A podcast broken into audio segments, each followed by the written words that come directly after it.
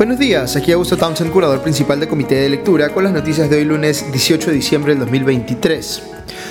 La buena noticia esta mañana es que ayer regresó nuestro programa Comité de Domingo y estuvimos conversando con Ale Costa y con el abogado constitucionalista Ever Joel Campos sobre la eh, multiplicidad de temas que están hoy eh, presentes en la agenda política local. Ever hizo una explicación muy buena de lo que implica que el Congreso haya decidido eh, perforar, ahora ya de forma definitiva, la reforma de las PASO básicamente mandando al olvido la posibilidad de que hayan elecciones primarias abiertas, simultáneas y obligatorias.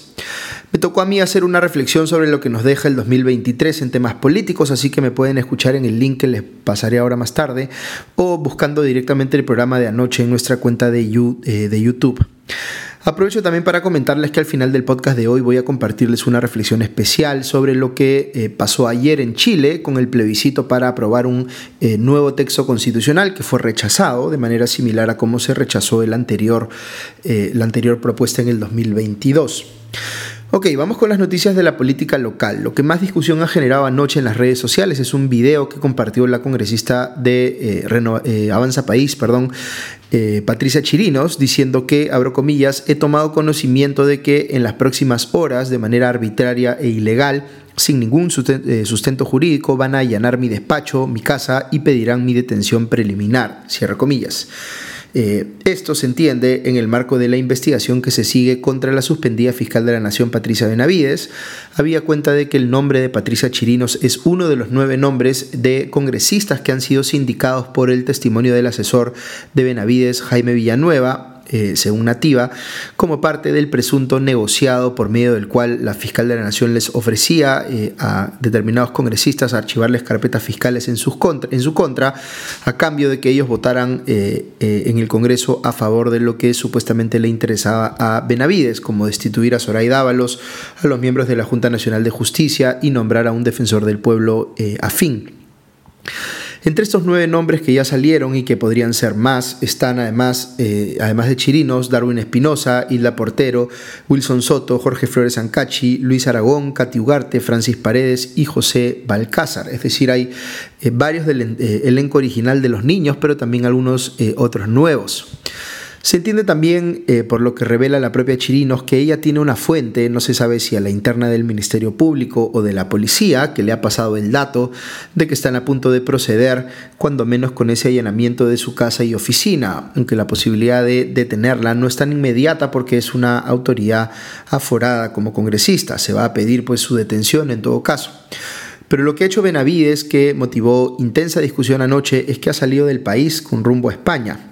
¿Por qué dejaría ahí el país en momentos en los que, eh, según confesión propia, espera eh, estas medidas de allanamiento en su casa y oficina? porque no quiere estar ahí mientras se den esas diligencias? Dice Chirinos en su video que no van a conseguir intimidarla, que ella eh, ha denunciado no sé a cuántas personas, como indicativo pues de su valentía, pero como que no se ve muy valiente que digamos que saque este video e inmediatamente se vaya fuera del país de todos los congresistas indicados por Jaime Villanueva de haberse puesto presuntamente al servicio de los intereses de la suspendida fiscal de la Nación Patricia Benavides, la más vocal de todos en su intento por salir a defender públicamente cosas como la destitución de Zoraida Ábalos o de los miembros de la Junta Nacional de Justicia, ha sido precisamente Patricia Chirinos. Eh, nadie se compró el pleito en el Congreso más que ella. Lo que tiene que ahora eh, dilucidarse es que, eh, qué ramificaciones tiene la palabra compró en la frase que les acabo de compartir si esa compra se dio en sentido figurado o si realmente hubo intercambio de prestaciones entre las eh, patricias involucradas en este caso. Un comentario muy corto sobre lo ocurrido el viernes en la última sesión del Pleno de la presente legislatura, o la que ya acabó, mejor dicho. No sabíamos si ese día se iba eh, a terminar aprobando o no la destitución de los miembros de la Junta Nacional de Justicia, eh, en línea con la moción que había presentado el congresista de Renovación Popular Alejandro Muñante, pero finalmente esto no ocurrió. El presidente del Congreso, Alejandro Soto, tomó la decisión de sacar el tema de la agenda de debate, concediendo el pedido de reprogramar la citación que habían hecho los integrantes de la Junta, entre otras razones porque uno de ellos, Guillermo Thornberry, estaba con problemas de salud.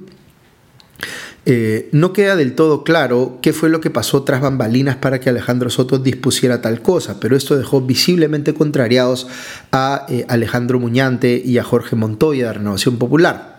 ¿Significa esto que ahora sí se enfriará en definitiva esta consigna de sacar a los miembros de la Junta? Eh, yo pensaría que no. Ya antes vimos cómo, a pesar de una medida cautelar dada por el Poder Judicial contra eh, un proceso anterior en el mismo sentido, igual volvieron a la carga con esta nueva moción de Muñante.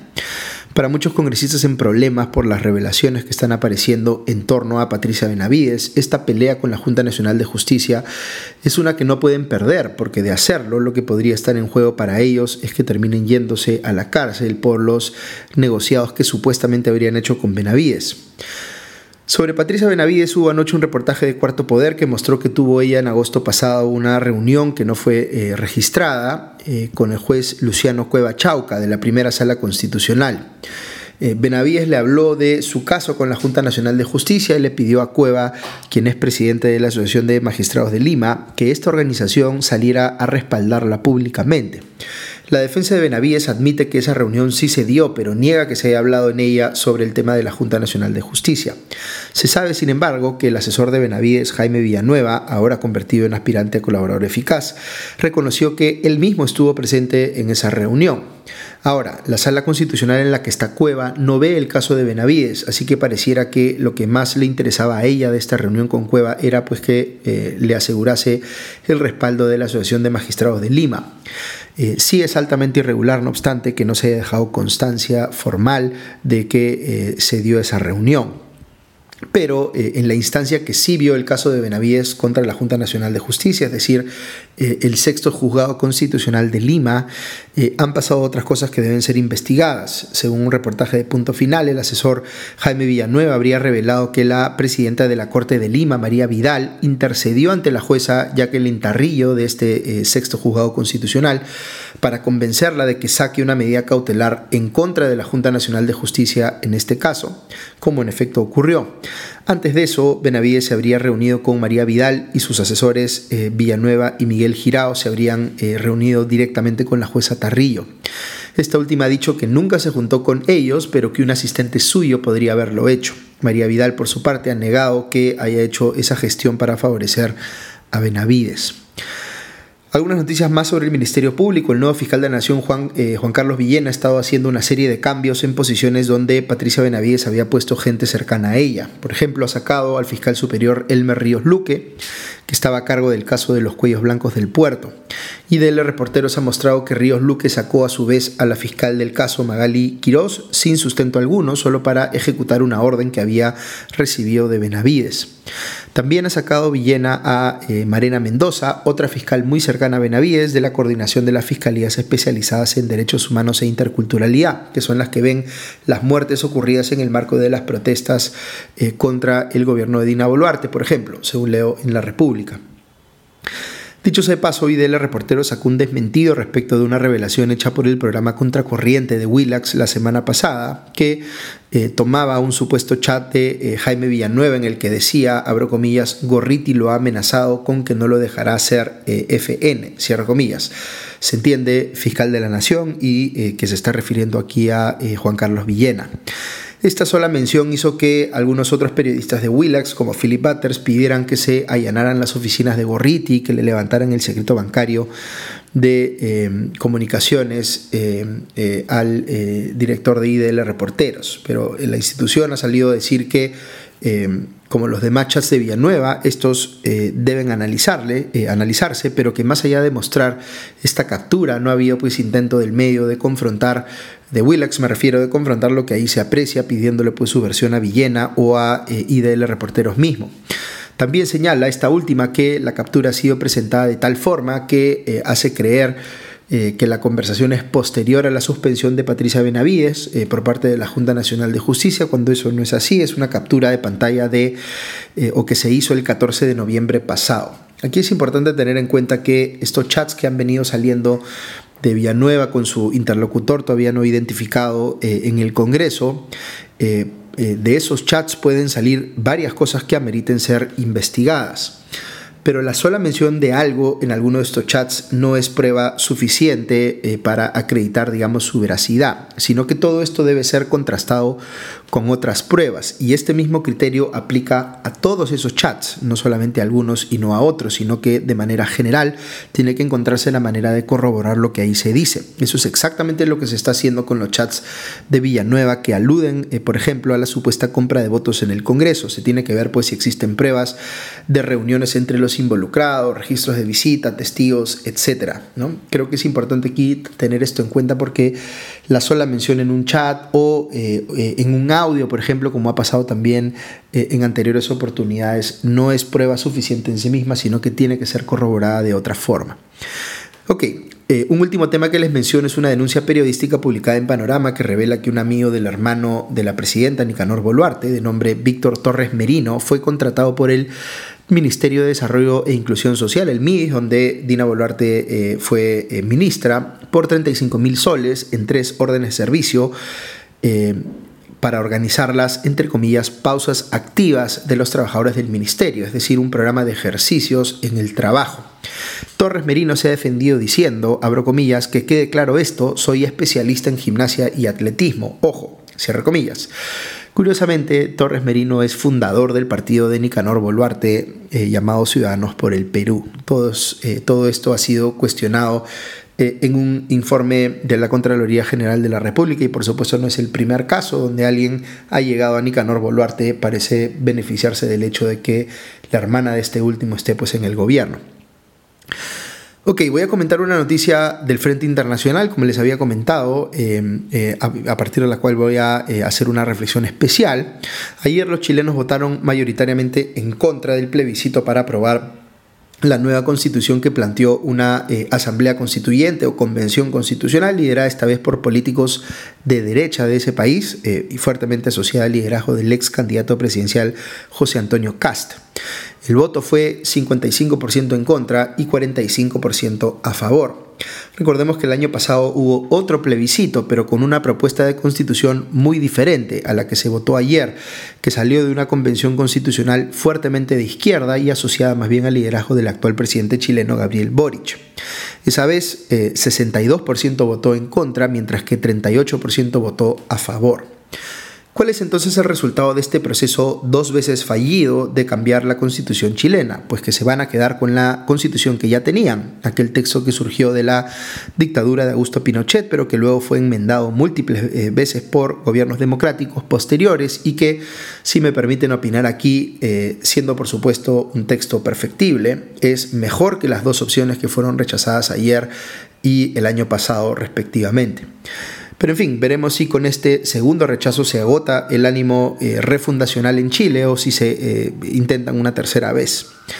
Lo que yo quisiera comentarles esta mañana es algo que ha estado en el trasfondo de lo ocurrido eh, en Chile, pero que está muy presente hoy en día en la política de muchísimos países democráticos. Voy a tratar de explicarles en sencillo. Imaginen que clasificamos en tres las posibles actitudes que tiene un político o un ciudadano en general hacia los temas que pueden ser objeto de debate en una democracia. En el primer grupo están los temas que una persona considera, entre comillas, no negociables, es decir, que no está dispuesta en ningún caso a ponerlos en entredicho, a someterlos a discusión. Son las cosas que se tienen que hacer valer desde su óptica sí o sí. A eso vamos a llamarle los mínimos o la agenda mínima de una persona.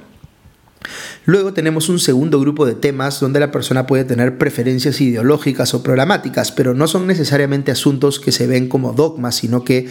la persona acepta que puede haber cierto debate democrático para llegar a puntos intermedios, dialogando con otras personas que tienen preferencias ideológicas o programáticas distintas a las suyas. Este es, por tanto, el terreno de la negociación política, de la búsqueda de consensos. A este podemos llamarle eh, eh, los máximos o la agenda maximalista de una persona, porque ahí está la lista de todo lo que esa persona quisiera conseguir, pero eh, sabe que en democracia tiene que transar con quienes están en posiciones distintas y por tanto esa persona entiende que no es realista pensar que va a conseguir todo lo que está en esa lista. Y luego hay un tercer grupo de temas que son más bien indiferentes o le son indiferentes a esa persona, que no conoce bien o sobre los cuales no se ha formado una opinión aún, aunque sí pueden ser importantes para otras personas. Simplemente no, está, eh, no están estos temas en su agenda porque le son, digamos, irrelevantes. Ok, fíjense lo que está pasando en las democracias y en casos como el que estamos comentando del cambio constitucional en Chile. Ese primer grupo de los mínimos o la agenda mínima se está comiendo al segundo grupo, al de los máximos o la agenda maximalista, y está empujando a su vez a que eh, el tercer grupo se, se convierta en lo que antes era el segundo, porque ahora todos queremos tener una opinión o una preferencia política sobre todo. Adviertan ustedes que mientras más grande se hace la agenda mínima de las personas, aquello que consideran entre comillas no negociable, más difícil se hace tener un diálogo constructivo en democracia, donde podamos ponernos de acuerdo en una eh, amplitud de temas, porque ya les explicaba que la actitud que tenemos las personas respecto de nuestros mínimos es que son cosas que no es posible discutir, porque lo que yo demando respecto de eh, estas es que me den el 100% de lo que yo estoy pidiendo, o mejor dicho, exigiendo. Entonces, cuando lo que antes eran máximos se convierten ahora en los mínimos, eh, entramos en una dinámica política en la que los actores juegan al todo o nada. Y eso es lo que ha pasado en Chile, si se fijan. La izquierda primero fue eh, al todo por el todo al plantear un texto constitucional que se había convertido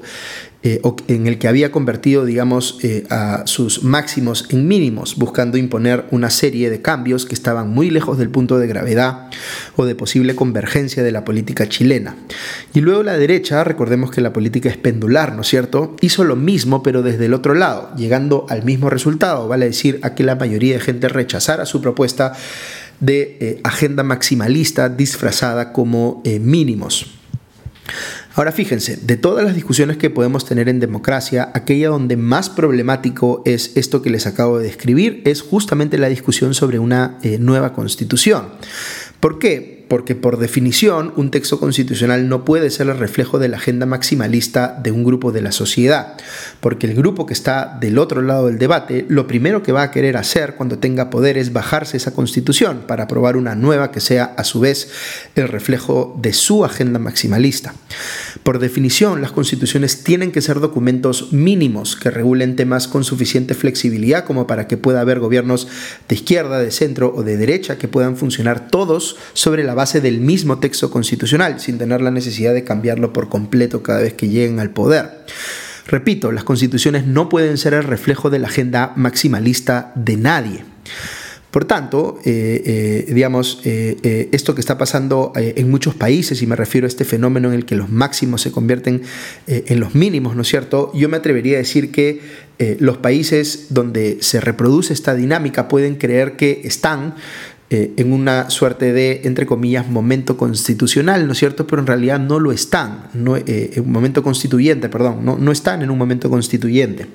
Están más bien en una situación en la cual un lado del debate siente que puede sacar una pequeña ventaja respecto del otro que haya podido conseguir para a partir de eso imponer su agenda maximalista, como quiso hacer la izquierda chilena en el 2022 y como luego ha querido hacer la derecha chilena ayer. Para que haya un momento constituyente de verdad, lo que se necesita es exactamente lo inverso, vale decir que las partes estén con la disposición no de ampliar, sino más bien de reducir sus mínimos para tratar de entender dónde está realmente el espacio de consenso en un país. Eh, tenemos que entender que ese espacio de los mínimos tiene que ser, valga la redundancia, mínimo. ¿Qué tendríamos que incluir ahí? Pues las reglas básicas de cómo funciona la democracia, por ejemplo, aquellas que permiten que haya competencia en la política, pero asegurando que ésta se oriente a la resolución pacífica de las discrepancias. Eh, tiene que haber, por supuesto, una enumeración de derechos fundamentales y obligaciones fundamentales, pero tampoco una sobreregulación de estos, dejándole a los parlamentos pues, y a las cortes cierto espacio para que las eh, interpretaciones legales vayan evolucionando en el tiempo. En fin, eso no es lo que hemos visto en Chile en los últimos años y tampoco es lo que vemos en el Perú cuando se discute sobre cambiar la constitución.